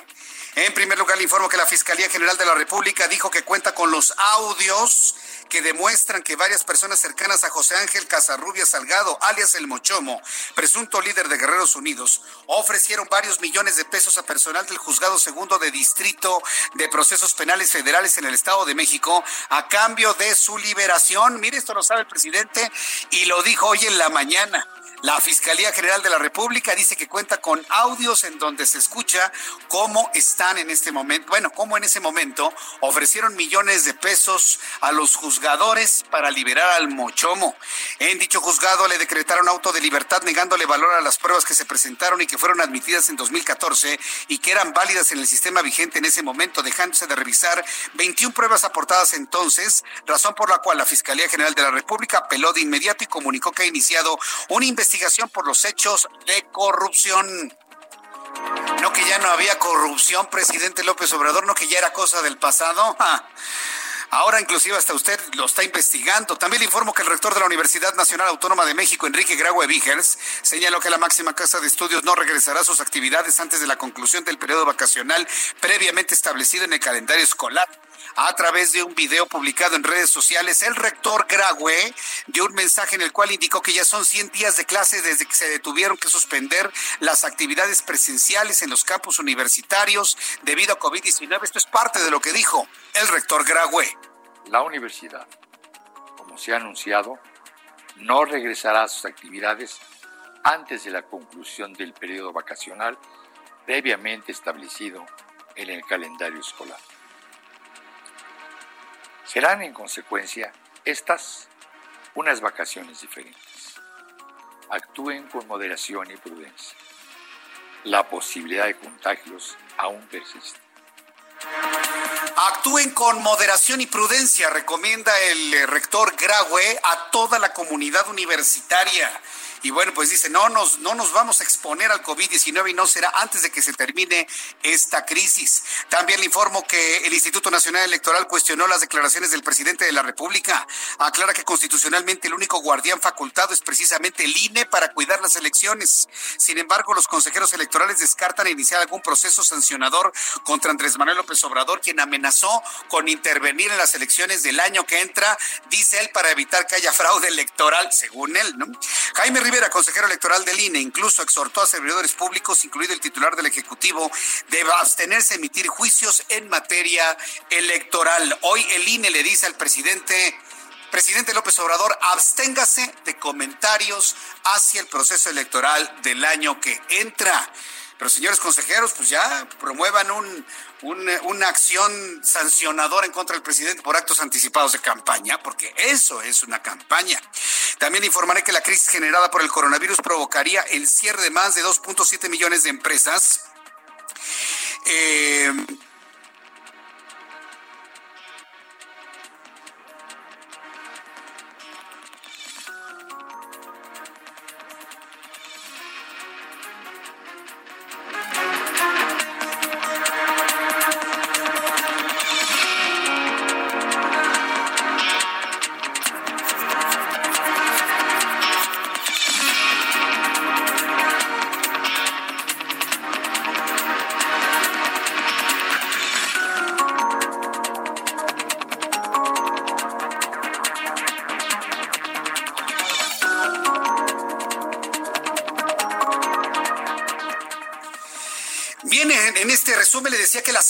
La CEPAL ha estado insistiendo sobre esa pérdida de empleos.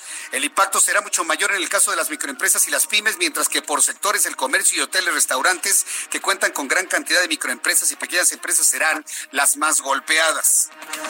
En este momento ya ha iniciado la conferencia vespertina sobre COVID-19. José Luis Salomía da a conocer qué se puede hacer y qué no se puede hacer con los semáforos en rojo y naranja, que son los únicos colores que prevalecen en todo el país. En este resumen de noticias también informo que un menor de 15 años de edad fue sentenciado este jueves a cinco años de internamiento por feminicidio cometido en agravio de la joven Nazaret Bautista, estudiante de preparatoria agrícola de la Universidad Autónoma de Chapinco, perpetrado en diciembre de 2019.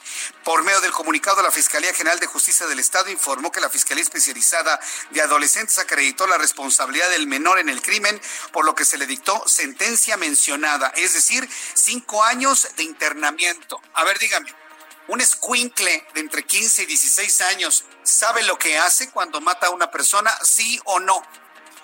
Lo que molesta de este tipo de leyes es que traten a los menores de edad como si fueran una especie de animalitos o alguien que no tiene conciencia. Por supuesto que saben lo que hacen a los 15 y 16 años y este joven debería purgar condena el resto de su vida encerrado, por lo menos por matar a una mujer. Ah, ahora lo que es menor de edad, pues hasta el delito de feminicidio ni siquiera le va a fructificar. No, es verdaderamente increíble. Pero así es, así es aquí en nuestro país, así es eh, aquí en nuestro país. Yo creo que alguien que tiene 15 años, 16 años, sabe perfectamente bien lo que está haciendo cuando le quita la vida a una persona. Y eso yo creo que la sociedad mexicana lo sabe y hay que establecerlo. Vamos a llevarle seguimiento a este caso que obra en la Fiscalía Especializada para, de Adolescentes de la Fiscalía General de Justicia del Estado de México. Ya son las siete con seis, las siete con seis horas del centro de la República Mexicana. Nos enlazamos directamente hasta el Salón Tesorería, Palacio Nacional. José Luis Salomía, director de Epidemiología de la Secretaría de Salud, está explicando al día de hoy, 2 de julio de 2020, qué actividades se pueden realizar y qué actividades no se pueden realizar con, los, con el semáforo en los diferentes colores Explique en estos momentos lo que sucede, por ejemplo, en hoteles, en servicios de habitación, de habitación, servicios de alimentación para llevar, eh, estéticas, peluquerías, templos, en fin, este recorrido de lo que se puede hacer y lo que no se puede hacer y que se ha vuelto ya común durante los últimos días. Posterior a esta explicación, José Luis Salomía dirá qué es lo que sucede en materia de COVID en todo el mundo y luego vamos a la actualización de los números en México. Vamos a escucharlo. Esto sucede en el Salón Tesorería Palacio Nacional. operar pero cuando entramos al nivel de riesgo alto, que es el naranja, pues bueno, hay un aforo que se permite del 50% solo con citas, en el caso de los gimnasios, spa y similares un pequeño aforo, una pequeña apertura que es solo del 25% para los cines, teatros, museos y eventos culturales de menos de 500 localidades. Este aforo de 25% se repite para los centros comerciales y también se repite para los centros de culto. La idea de este pequeño aforo de 25% es que en todos estos lugares se pueda mantener todavía una muy buena dispersión de la población, se pueda cumplir con la sana distancia y no haya una interacción directa entre las personas, con lo cual lógicamente disminuimos de manera importante el riesgo de que se generen de que se generen contagios. Y son los responsables de cada una de estos establecimientos los que deben de llevar a cabo y mantener el control de ese de ese aforo. Lo que son las grandes eh, conglomeraciones, congregaciones, reuniones, sobre todo como son los, los conciertos este, masivos y similares, así también como los bares, cantinas y giros similares a este grupo, en ambos niveles de riesgo se deben todavía de mantener cerrados para evitar los contagios de la enfermedad. Muy bien, pasemos entonces ahora sí a las cifras internacionales. La siguiente diapositiva. Es José Luis Salomía, el director de epidemiología, que empieza a analizar los números a nivel mundial, en donde la pandemia de COVID-19 sigue manteniendo un nivel de letalidad del 4.9% mundial de todos estos 10 millones 533 mil 779 personas que han sido confirmadas en todo el mundo, pues bueno, esta prácticamente quinta parte es la que es representa la actividad como tal. Ya hemos visto que la región de las Américas es la que prácticamente en el último mes ha concentrado la mayor carga de esta pandemia activa, aunque el número total bajó muy poquito, sigue representando todavía un 57% de la carga mundial de la enfermedad y lógicamente esto se irá moviendo en la medida que los países que conformamos la región de las Américas podamos empezar a disminuir la cantidad este, de casos para cada una de ellas. Veamos la siguiente diapositiva, donde está justo la actualización de los números en México para el día de hoy.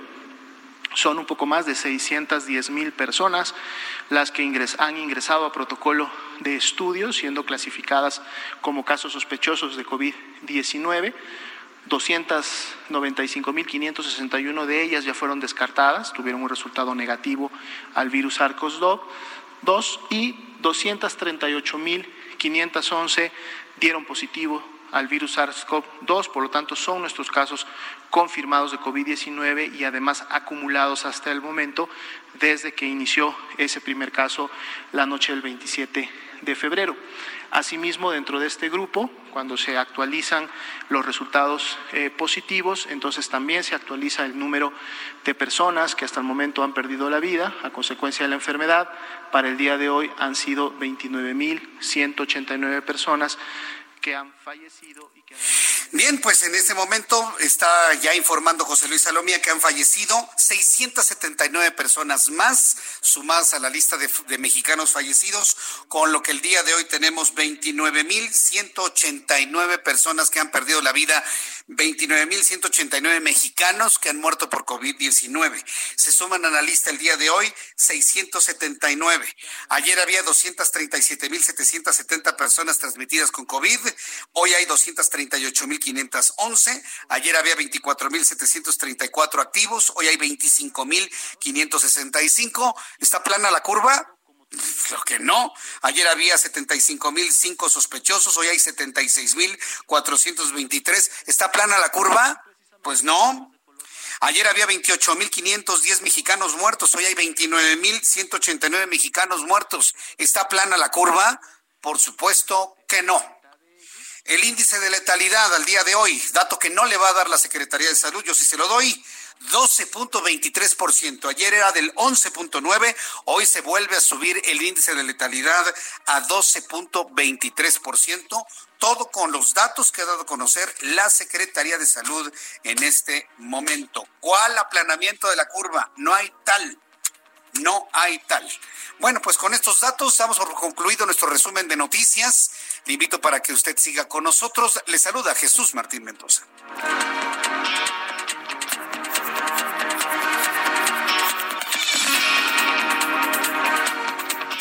Ya son las 7 con 12, las 7 con 12 horas del centro de la República Mexicana.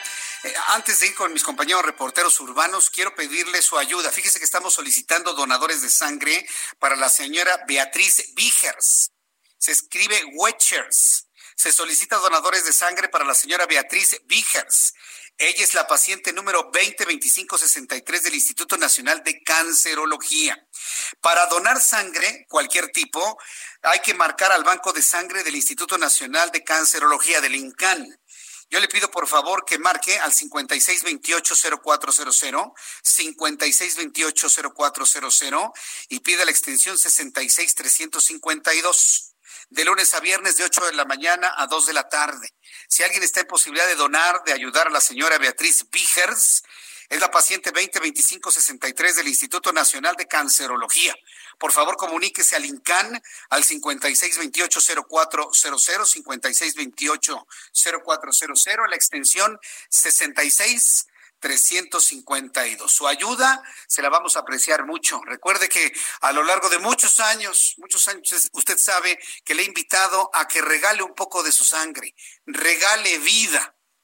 Regale un poco de su sangre, regale vida. Y este llamado, pues ya nada más, no nada más va a ser en las Semanas Santas, cuando siempre lo hemos hecho, sino que lo hacemos en cualquier momento del año en donde alguien necesita de su ayuda. Done un poco de su sangre, regale vida hoy la invitación que le hacemos aquí en el Heraldo Media Group. Entonces hay que comunicarse en CAN 56280400, la extensión 66352.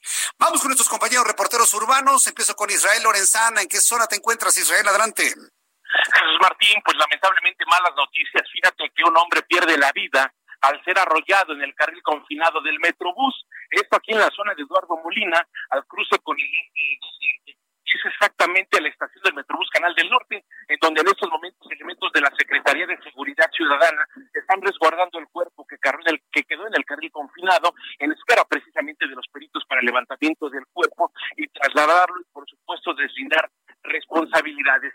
La circulación afectada, esto para nuestros amigos bancos dirección hacia el circuito interior y también en el sentido opuesto hacia la zona de la Sabeta manejar con mucho cuidado, y a esto hay que sumar la lluvia que está cayendo de manera intermitente ya en la alcaldía Gustavo Madero y por supuesto también en parte de la Revolución Carranza y la Cuauhtémoc. Esto es una mezcla peligrosa, por lo cual recomendamos manejar con mucha precaución. Es la información que te tengo.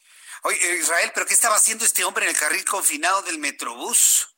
Fíjate, Jesús Martín, te hemos preguntado y aparentemente estaba caminando por el carril confinado del Metrobús. Por supuesto, nos llamó mucho la atención porque no es una zona peatonal.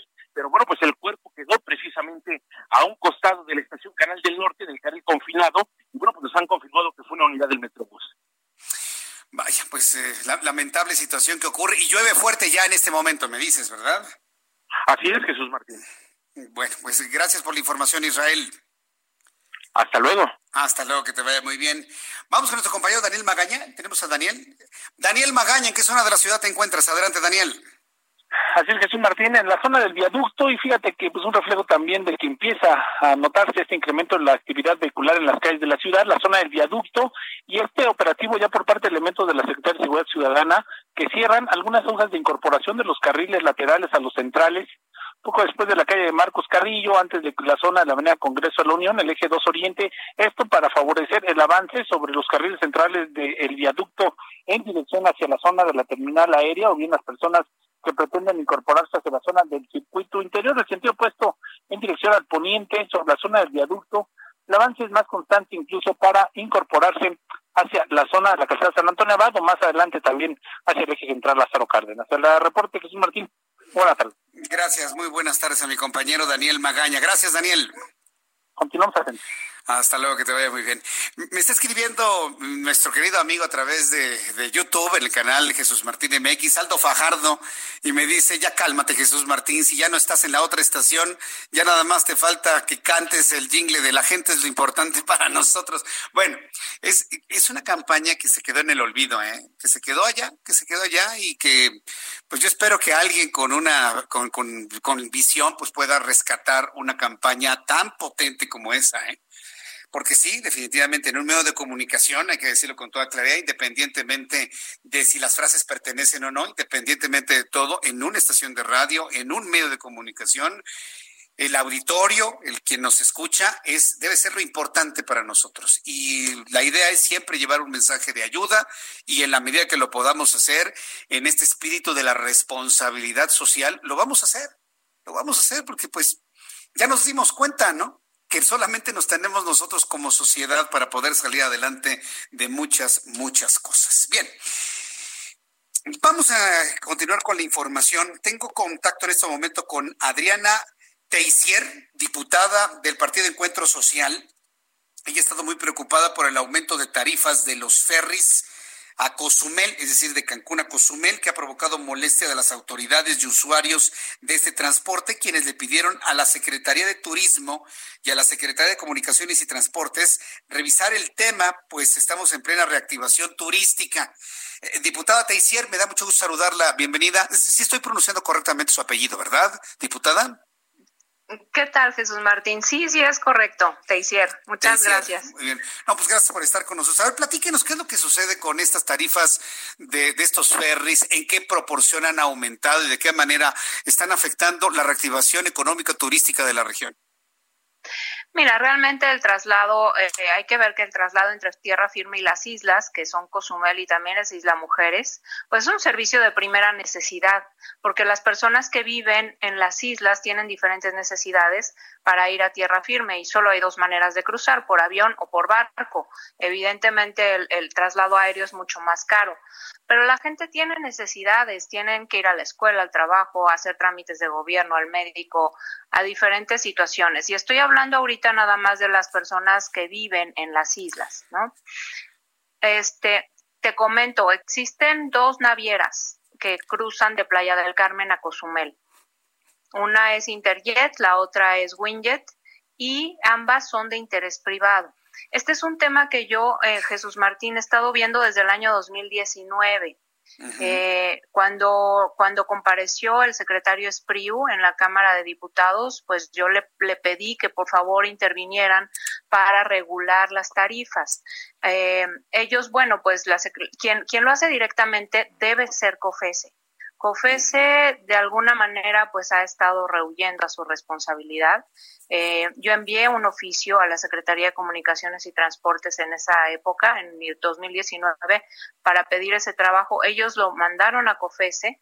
Este, pero bueno, COFESE no ha hecho caso. Todavía ayer hablé con un funcionario de COFESE para preguntarle qué habían avanzado y me dijo que ni siquiera han iniciado la investigación. Es un estudio de competencia económica lo que ellos tienen que hacer y es su responsabilidad. Ellos son los que como autoridad investigadora y reguladora tienen que regular las tarifas y no lo han hecho. Lo único malo, lo, bueno, lo más malo es que ese estudio tarda mínimo seis meses para arrojar resultados. Entonces, sí, es muchísimo tiempo.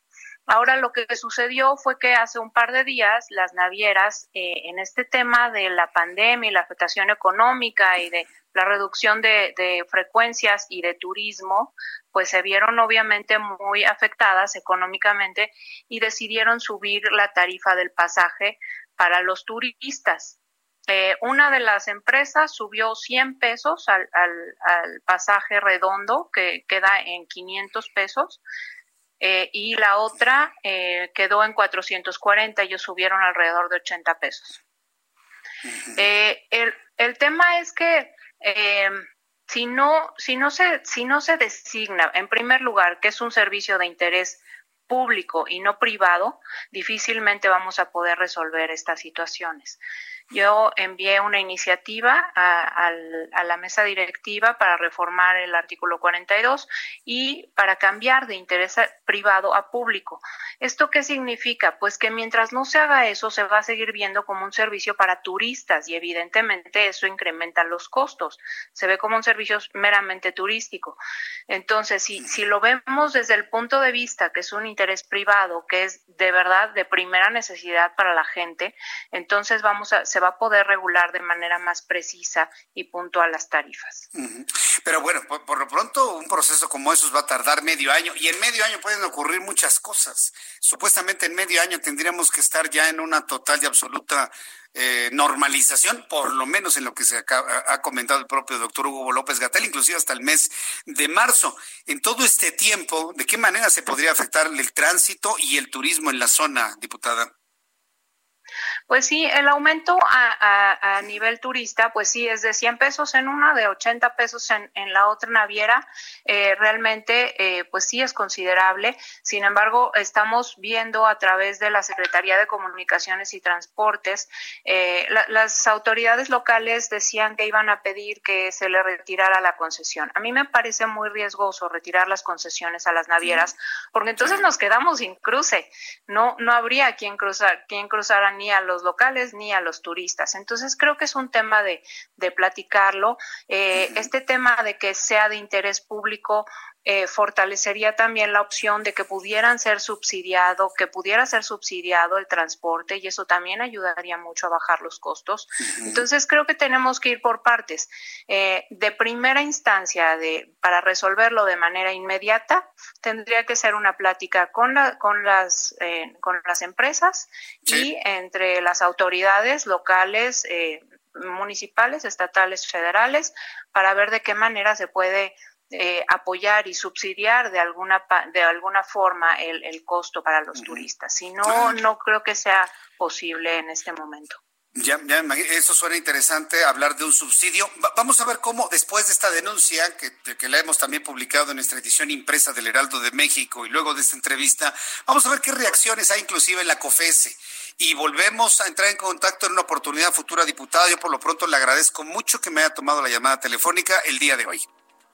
Al contrario, Jesús Martín, muchísimas gracias. Estamos atentos y estamos pendientes. Me envío un fuerte abrazo, diputada. Gracias por este tiempo. Que vaya muy bien. Hasta luego.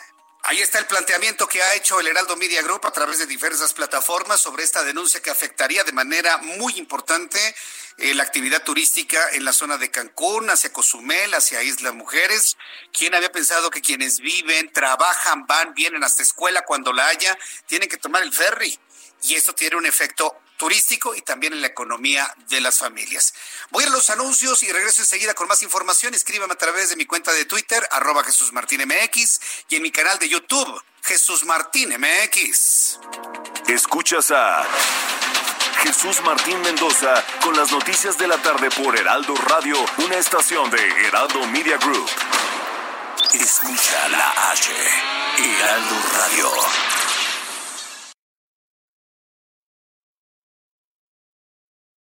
Heraldo Radio, la H que sí suena y ahora también se escucha. Escucha las noticias de la tarde con Jesús Martín Mendoza. Regresamos.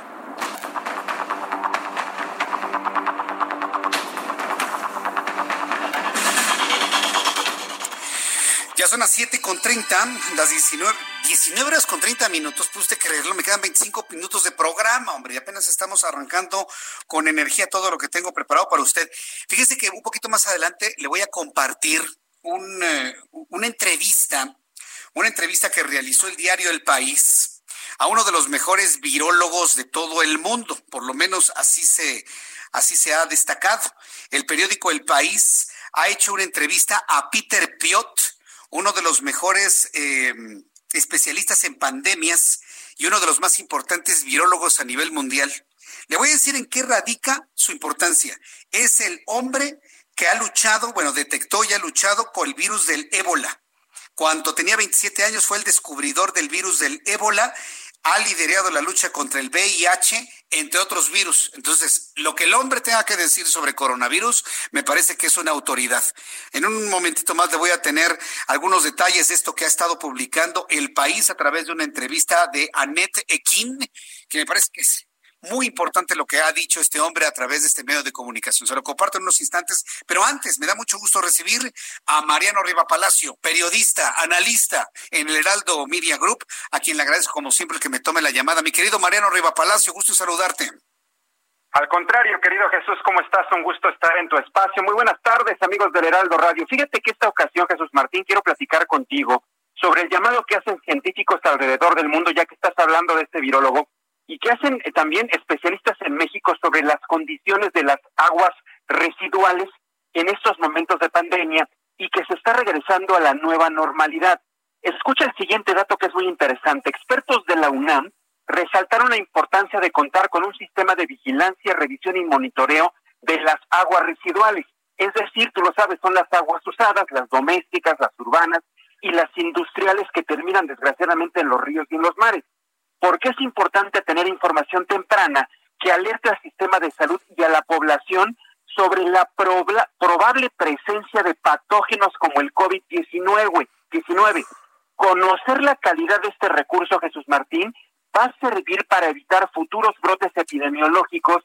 Esto cobra vital importancia. Tú lo sabes, hace varias semanas en Holanda, en Massachusetts, en los Estados Unidos, Brasil, Suiza y Australia, científicos encontraron fragmentos de este nuevo coronavirus y recientemente se emitieron reportes similares en Israel y Francia. Ahí te va lo nuevo. En México ya comenzaron a hacer una investigación en este sentido. Se trata de un grupo del Instituto de Ingeniería de la UNAM en Juriquilla. En dos plantas de tratamiento en Querétaro ya están haciendo análisis de las aguas residuales. Junto con este Instituto de Ingeniería Jesús Martín está participando el TEC de Monterrey y la Universidad Estatal de Arizona y están anexando a científicos del sistema de aguas de la Ciudad de México. Fíjate lo que han encontrado, Jesús Martín. Han encontrado indicios de presencia de algunos virus como los causantes de la poliomielitis, la hepatitis A y el rotavirus. Estos en aguas residuales mexicanas. Estos patógenos pueden ser transmitidos, tú lo sabes, a los humanos. Afortunadamente hasta ahorita no hay evidencia de la presencia del coronavirus en las aguas residuales de nuestro país, pero dicen Jesús Martín que es una posibilidad de que exista. Por eso los científicos insisten en el monitoreo y que éste sea incluido en la norma oficial en la materia y que además se cumpla, ya que estos microorganismos, Jesús Martín, pues tienen la facultad de estar presentes en cualquier cuerpo de agua y las autoridades deben estar al tanto de esto. Ya para terminar contigo, debido a esta gran cantidad de cuerpos de agua que existen en México, y tú lo sabes, muchos de estos cuerpos están contaminados por las descargas de aguas crudas sin tratar provenientes de centros urbanos. Los investigadores de la UNAM aseguran tener la infraestructura para monitorear la calidad del agua. ¿Qué nos están diciendo Jesús? Aquí está la infraestructura. Tenemos manera de trabajar, tenemos manera de monitorear, échenos la mano, autoridades, apóyenos con recursos precisamente para detectar a tiempo, en caso de que esto, esto exista, que en las aguas que se van al río o al mar haya eh, muestras precisamente de coronavirus de COVID-19 y una persona que esté ahí atravesada en el río o en el mar se pueda también contagiar por esta situación. Por eso lo quise platicar contigo, Jesús Martín, en tu espacio, porque ya es un trabajo que se está haciendo en nuestro país a la par de en otras naciones a nivel mundial. Oye, Mariano, esto que nos has compartido es verdaderamente interesantísimo y es una gran noticia en cuanto al trabajo científico que se está realizando. Pero te voy a confesar una cosa, Mariano. Yo no sé qué me da más terror de saber que hay en las aguas residuales, si COVID-19 o el virus de la poliomielitis. ¿eh? No, no sé qué me da más terror. Pues fíjate que definitivamente yo creo que da más terror el virus de la poliomielitis porque finalmente es lo que ya detectaron que sí existe. Hasta el momento no hay evidencia de COVID-19. Dicen, es una probabilidad precisamente porque la pandemia ya está en nuestro país. Pero lo que han encontrado es virus de poliomielitis, virus de hepatitis A y virus de rotavirus, pues el rotavirus que también es eh, contagioso al ser humano. Por supuesto hay que estar al tanto de qué es lo que hacen las autoridades sanitarias ya con una evidencia científica. Muy bien. Bueno, pues eh, Mariano, eh, vamos a estar muy atentos. Llevamos el seguimiento de este trabajo que se está realizando, pues ya de un tamaño internacional en las aguas residuales de nuestro país. Y por favor, compártenos tus redes sociales para que el público pueda preguntarte más sobre esta investigación que nos has compartido y otros temas que estás manejando, mi querido Mariano. Por supuesto que sí, querido Jesús Martín Mendoza, Twitter e Instagram, JM Rivapalacio, y estoy en Facebook como Mariano Rivapalacio Yañez. Muchas gracias, Mariano. Un abrazo, amigo. Buenas tardes. Mm, que te vaya muy bien, querido amigo. Mariano Riva Palacio, hoy aquí en el Heraldo, como todos los jueves, con esta información. Oiga, qué terror, ¿eh? Bueno, aunque podría sonar de alguna manera hasta cierto punto lógico que en las aguas residuales se encuentre todo tipo de bacterias y virus, pero encontrar en las aguas residuales virus de poliomielitis, una enfermedad que afortunadamente México ha podido controlar muy bien gracias a la vacunación. Ahí sí, para que vea, podemos hablar de los horrores que ha provocado la vacunación últimamente en el mundo en muchas personas, pero si hay una vacuna que ha alejado a, una sociedad como la mexicana de la parálisis, es la vacuna contra la poliomielitis y, además fácil de, de, administrar, unas cuantas gotitas de manera oral y adiós el riesgo de que entre un virus que se aloja en el sistema nervioso central y periférico, que provoca una terrible inflamación y destrucción de la mielina, de ahí, de su, de ahí su nombre polio, mielitis, una inflamación de la mielina que destruye la, transmisión eléctrica desde el cerebro hacia los miembros inferiores o inclusive los miembros superiores, con las consecuencias que ya todos conocemos. Que ese virus se encuentra en las aguas residuales, créame, a mí me hiela la sangre, nada más de, escucharlo.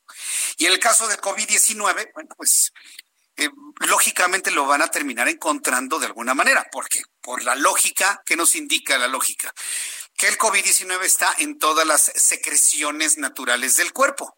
Si está en orina, pues esa evidentemente llega a, a las aguas residuales. Aquí el asunto es, ¿por qué usted encuentra un virus en aguas residuales? Automáticamente eso nos lleva a pensar en la resistencia de los virus.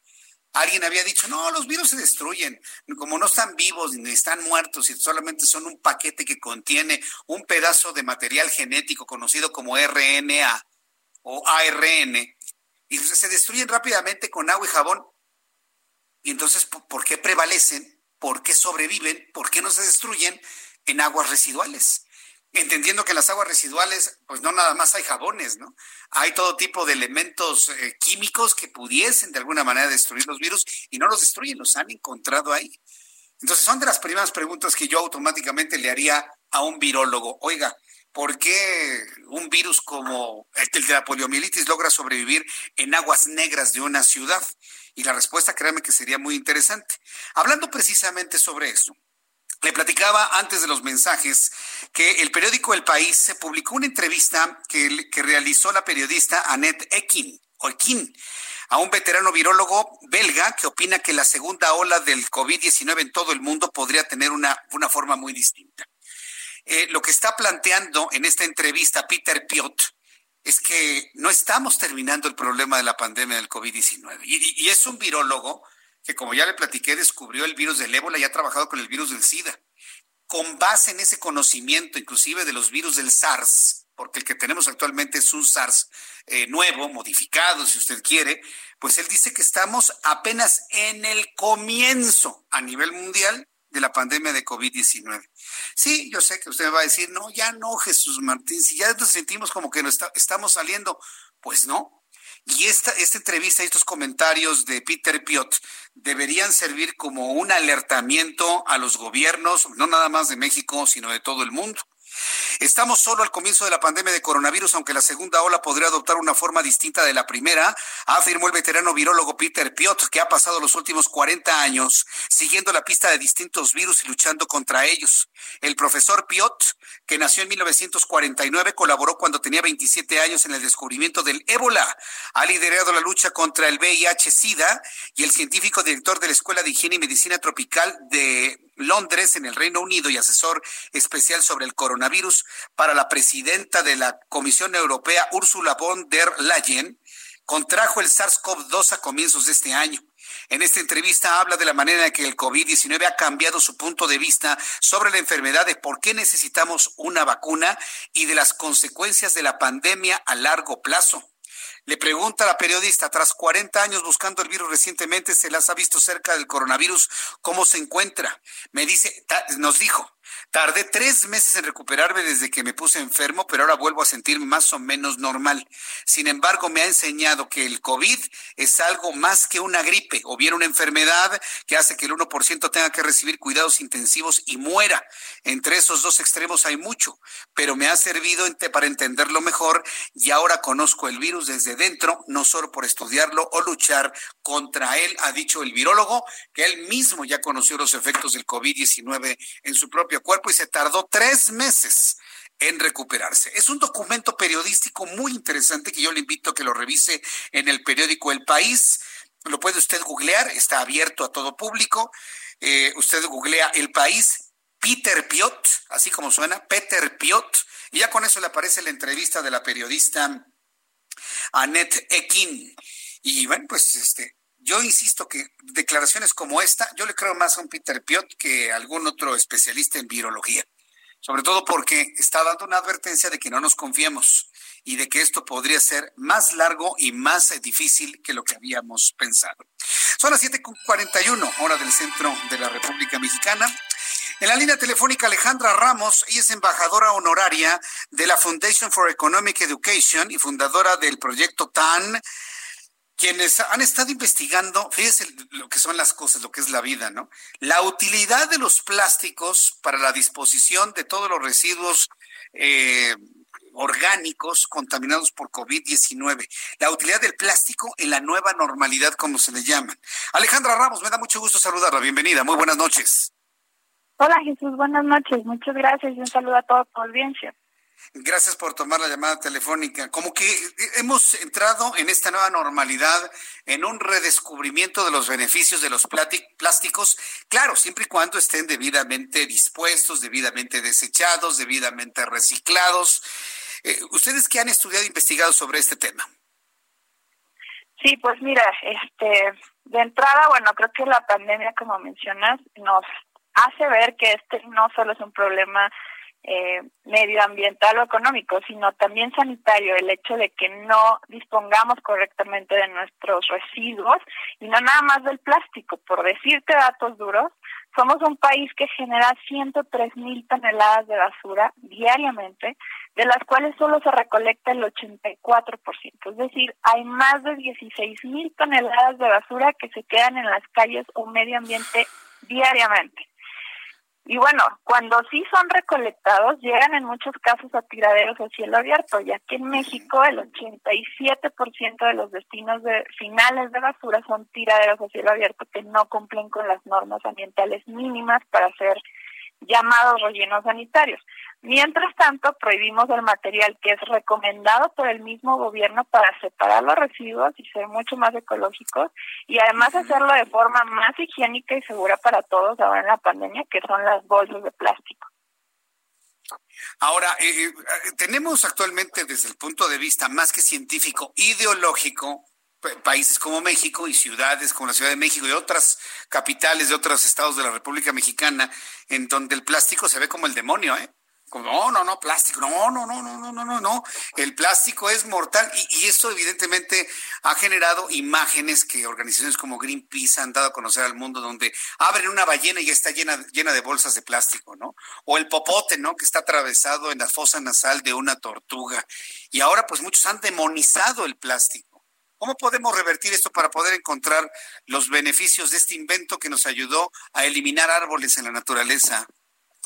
Pues con información, con información definitivamente, porque bueno, nos vendieron esta prohibición, como dices, por sus supuestos beneficios e intenciones ambientales, pero hay muchos estudios de otros países que demuestran que de hecho las bolsas de plástico son potencialmente más ecológicas que sus sustitutos. Por decirte un ejemplo, el estudio que me parece el más completo de la Agencia Ambiental del Reino Unido demuestra que una bolsa de tela debe ser usada 327 veces y una bolsa de papel 7 veces para justificar su impacto ambiental de producción con respecto a una bolsa de plástico usada, por ejemplo, como bolsa de basura.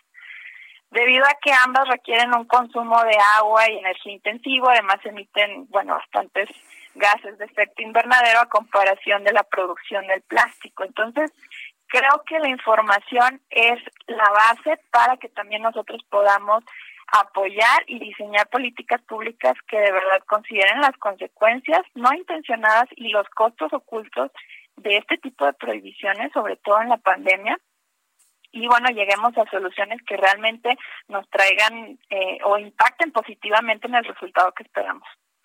Pues eh, la información solamente va a fluir, eh, digamos, en entrevistas como estas, reportajes especiales, porque yo no veo el interés de que una información así fluya desde las entidades gubernamentales, que están más en una prohibición desde el punto de vista ideológico y de imagen, que en una utilidad práctica, ¿no? De los plásticos, Alejandra. ¿Qué hacer ante ello? Pues creo que aquí es donde debemos entrar toda la ciudadanía a pues tener este tema como importante en la agenda de que nos importa y bueno, los políticos y los eh, funcionarios van a tener que oírnos.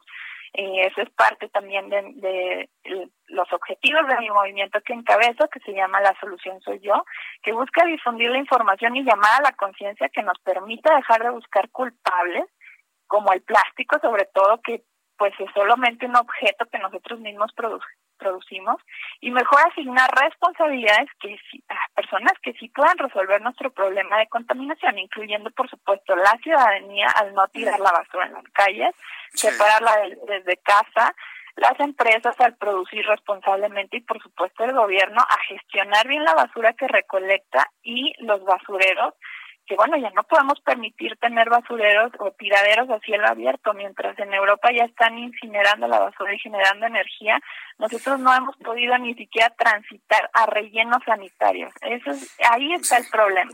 A ver, Alejandra, aquí ya teníamos el plan de una termovalorizadora, no una incineradora, sino una termovalorizadora con la cual se iba a generar energía eléctrica para mover a todo el metro. Pero pues las condiciones políticas impidieron que un cliente tan importante como el metro abandonara la Comisión Federal de Electricidad, entre otras cosas, y entre otros errores en el planteamiento de la termovalorizadora, la cual se quedó en un buen sueño. Pero íbamos a tener la primera cuando hay países como Japón, que creo que tienen como 20, 30, 50 termovalorizadores o más para disponer de la, de la basura y obtener energía eléctrica gracias a ello. Estamos muy lejos tengo un colaborador que se llama Carlos Álvarez Flores, que seguramente ustedes lo conocen, que nos dice que en México estamos en la época de las cavernas en cuanto a la disposición de la basura. ¿Así lo ven también ustedes? Sí, estoy de acuerdo, pues como te decía, o sea, mientras ya todos empezaron a, tener rellenos sanitarios en los años 70, por ahí nosotros no hemos podido llegar ni siquiera a eso, el 87% son tiraderos a cielo abierto. Ahí, ahí tenemos todo el resumen del problema que sí deberíamos estar atacando en vez de estar culpando solo objetos y materiales que finalmente nosotros somos los que no sabemos aprovecharlo, desecharlo correctamente y somos los que los llevamos a los ríos o mares no llegan ahí caminando solos. Entonces, ese es el llamado a, detectar y cuestionar los verdaderos problemas para empezar. Bien, pues Alejandra Ramos, compártanos por favor alguna página en internet, redes sociales, para que el público interesado en este tema pueda ampliar la información que nos ha compartido en estos minutos, Alejandra.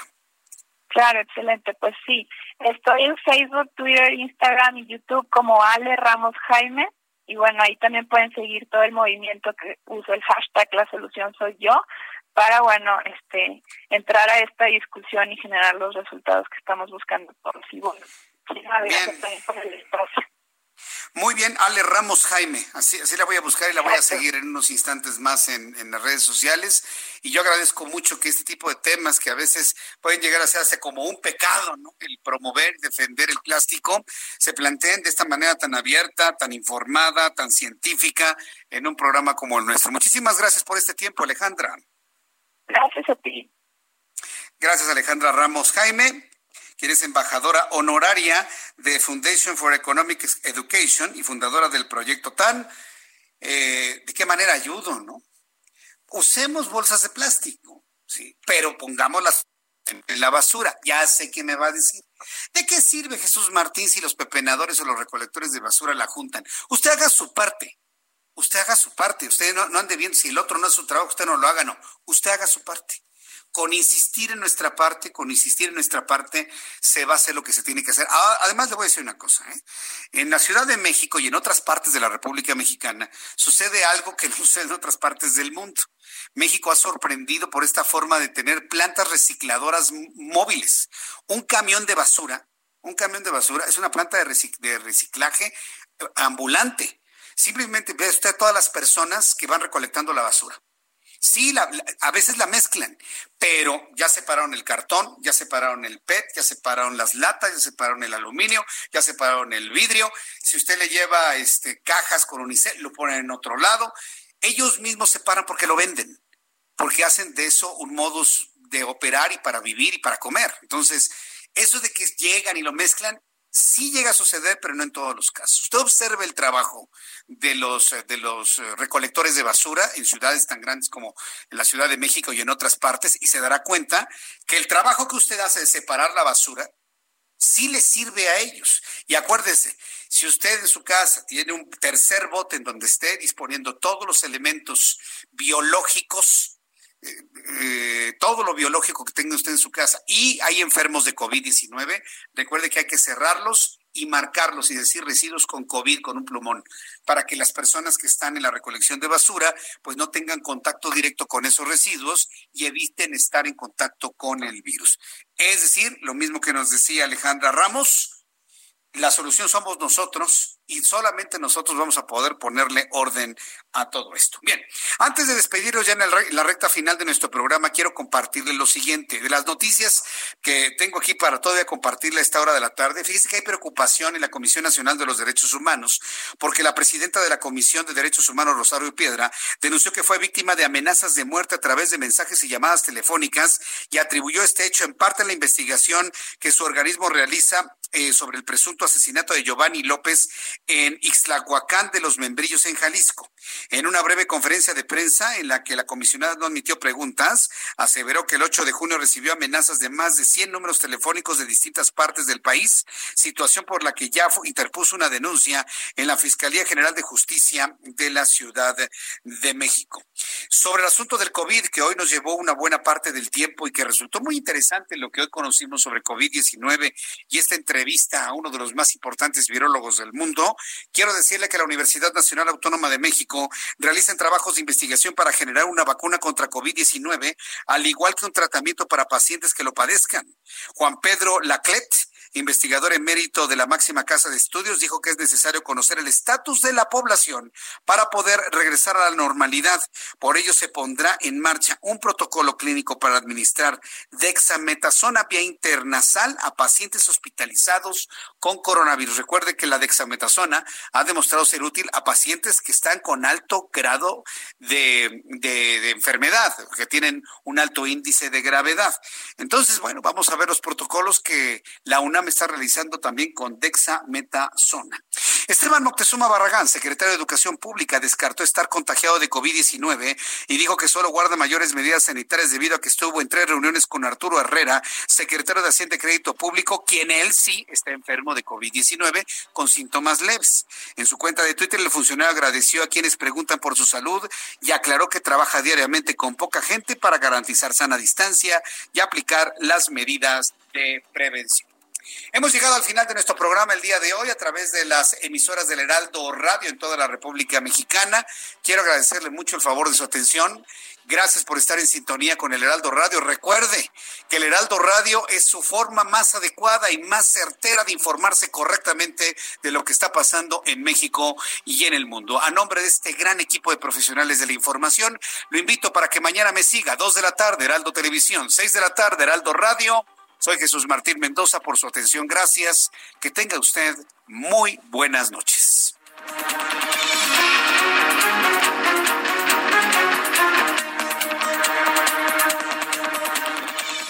Esto fue Las Noticias de la Tarde con Jesús Martín Mendoza.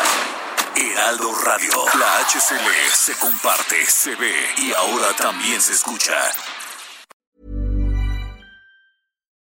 Imagine the softest sheets you've ever felt. Now imagine them getting even softer over time. That's what you'll feel with Bowl and Branch's organic cotton sheets. In a recent customer survey, 96% replied that Bowl and Branch sheets get softer with every wash. Start getting your best night's sleep in these sheets that get softer and softer for years to come. Try their sheets with a 30-night guarantee. Plus, get 15% off your first order at bowlandbranch.com. Code BUTTERY. Exclusions apply. See site for details.